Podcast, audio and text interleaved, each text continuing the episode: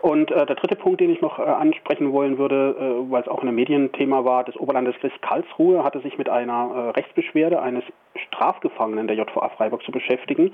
Dieser wollte Zugang zum Internet und scheiterte damit vor dem Landgericht Freiburg, zog dann weiter zum Oberlandesgericht Karlsruhe. Das ist so der, die, die Instanz, die er dann noch anrufen kann. Und auch das Oberlandesgericht Karlsruhe hat äh, vor wenigen Tagen dieses äh, Verbot des Zugangs zum Internet gebilligt. Zum einen, weil das äh, entsprechende Justizvollzugsgesetz äh, keinen Rechtsanspruch hierauf gewähre.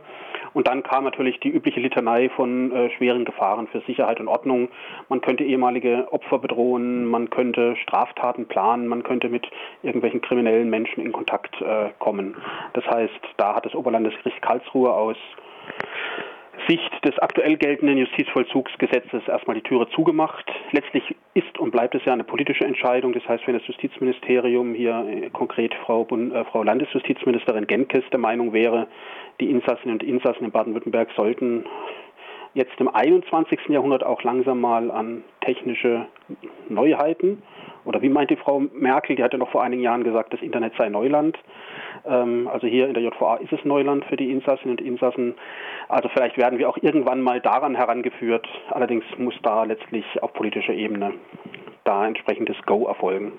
Weißt du zufällig, wie das in anderen Ländern gehandhabt wird?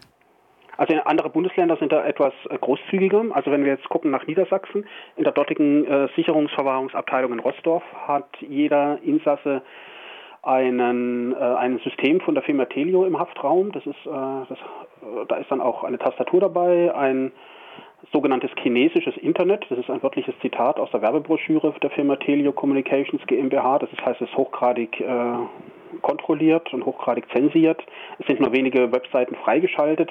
Immerhin können die äh, Sicherungsverwahrten dort E-Mails verschicken und dann, deswegen kam ich auf diesen politischen Aspekt, der grüne Justizsenator in äh, Berlin, der hat ein entsprechendes Projekt äh, im äh, Berlin äh, gestartet und dort sollen dann äh, peu à peu auch sämtliche Insassinnen und Insassen in einem überschaubaren Zeitraum, wir reden hier von wenigen Jahren, auch äh, Computer in den Hafträumen haben mit Internetanschluss. Natürlich, wie gesagt, sehr reduziert und sehr eingeschränkt und stets überwacht, aber immerhin, es ist ein äh, erster Schritt.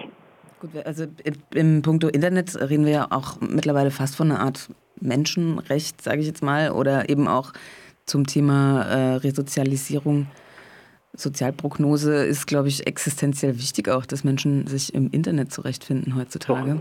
Zurechtfinden und das halt eben auch eingeübt haben. Und da reicht es halt eben meiner Ansicht nach nicht, wenn Menschen dann äh, wenige Wochen, in manchen Fällen auch wenige Monate vor der Haftentlassung vielleicht irgendeinen Computerkurs in einer Haftanstalt besuchen, wo auch kein Zugang zum Internet möglich ist, oder dann in den wenigen Wochen oder Monaten, in denen sie im Freigang sind, also im offenen Vollzug oder nach draußen arbeiten gehen, äh, dann daran herangeführt werden, weil wir begegnen gerade in Gefängnissen insbesondere bei den Menschen, die halt eben 30, 40, 50 oder 60 Jahre alt sind, also die jetzt nicht wirklich aufgewachsen sind mit der ganzen Technik, äh, begegnen wir vielen Menschen, die haben oft äh, noch niemals einen Computer angefasst und geschweige denn, dass sie irgendwie ein Smartphone mal äh, bedient hätten oder im Internet gewesen wären.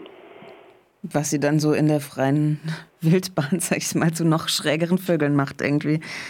Also und äh, mir fällt es gerade noch ein, jetzt im Zusammenhang mit Steuererklärungen, äh, Lohnsteuererklärungen. Heutzutage ist es Usus, dass die Elster. Leute dann halt eben Elster verwenden und dann müssen sie es übers Internet machen. Und wenn sie das nicht können, ja, müssen sich entweder Hilfe suchen, da haben natürlich viele Leute Schwierigkeiten damit, oder sie scheitern halt eben. Ja, ja. genau. Aber ist, also war jetzt Karlsruhe das Ende quasi oder hat der äh, Mitgefangene da jetzt einfach noch weitere Rechtsmittel zur Verfügung? Der Mitgefangene könnte noch das Bundesverfassungsgericht anrufen und da würde er meiner Ansicht nach wahrscheinlich tatsächlich auch scheitern, weil das äh, Justizvollzugsgesetzbuch Baden-Württemberg gibt es halt eben nicht her.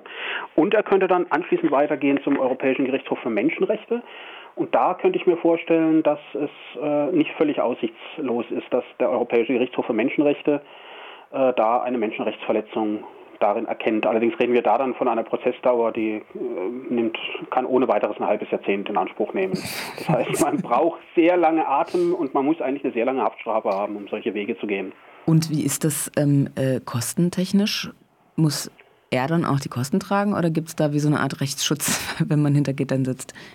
Nein, also Rechtsschutz gibt es äh, dem nicht. Äh, Da gibt es keine Versicherungen, allerdings sind die Kosten halbwegs überschaubar. Das heißt, für die erste Instanz beim Landgericht äh, fallen 38 Euro an an Gerichtskosten, wenn der Mensch verliert. Beim Oberlandesgericht ist es nochmal der doppelte Satz, das heißt, da kommen dann nochmal äh, irgendwie 76 Euro dazu. Das heißt, wir reden ungefähr von so einem Betrag von 110 Euro äh, für die erste und zweite Instanz. Das Verfahren vor dem Bundesverfassungsgericht ist völlig kostenlos und ebenfalls kostenlos, natürlich von den Portokosten abgesehen, die man hat, weil man die Sachen ja verschicken muss, ist das Verfahren in Straßburg vor dem Europäischen Gerichtshof für Menschenrechte ebenfalls kostenlos. Gut, aber, aber diese 100 Euro für jemanden, der irgendwie so einen extrem beschissenen Stundenlohn hat, äh, wie der ist auch viel. Das ist, ist auf jeden Fall viel. Äh, wenn wir rechnen bei einem, was weiß ich, 15 Euro Tagessatz äh, Verdienst, ist es ein äh, 10, sind es ungefähr ja, 10 oder 8 oder 9 Tage Arbeit, die das bedeutet, um die Gerichtskosten zahlen zu können. Gut, aber er hat es scheinbar geschafft, aber ja. Ähm, dann bleibt das spannend. Mhm.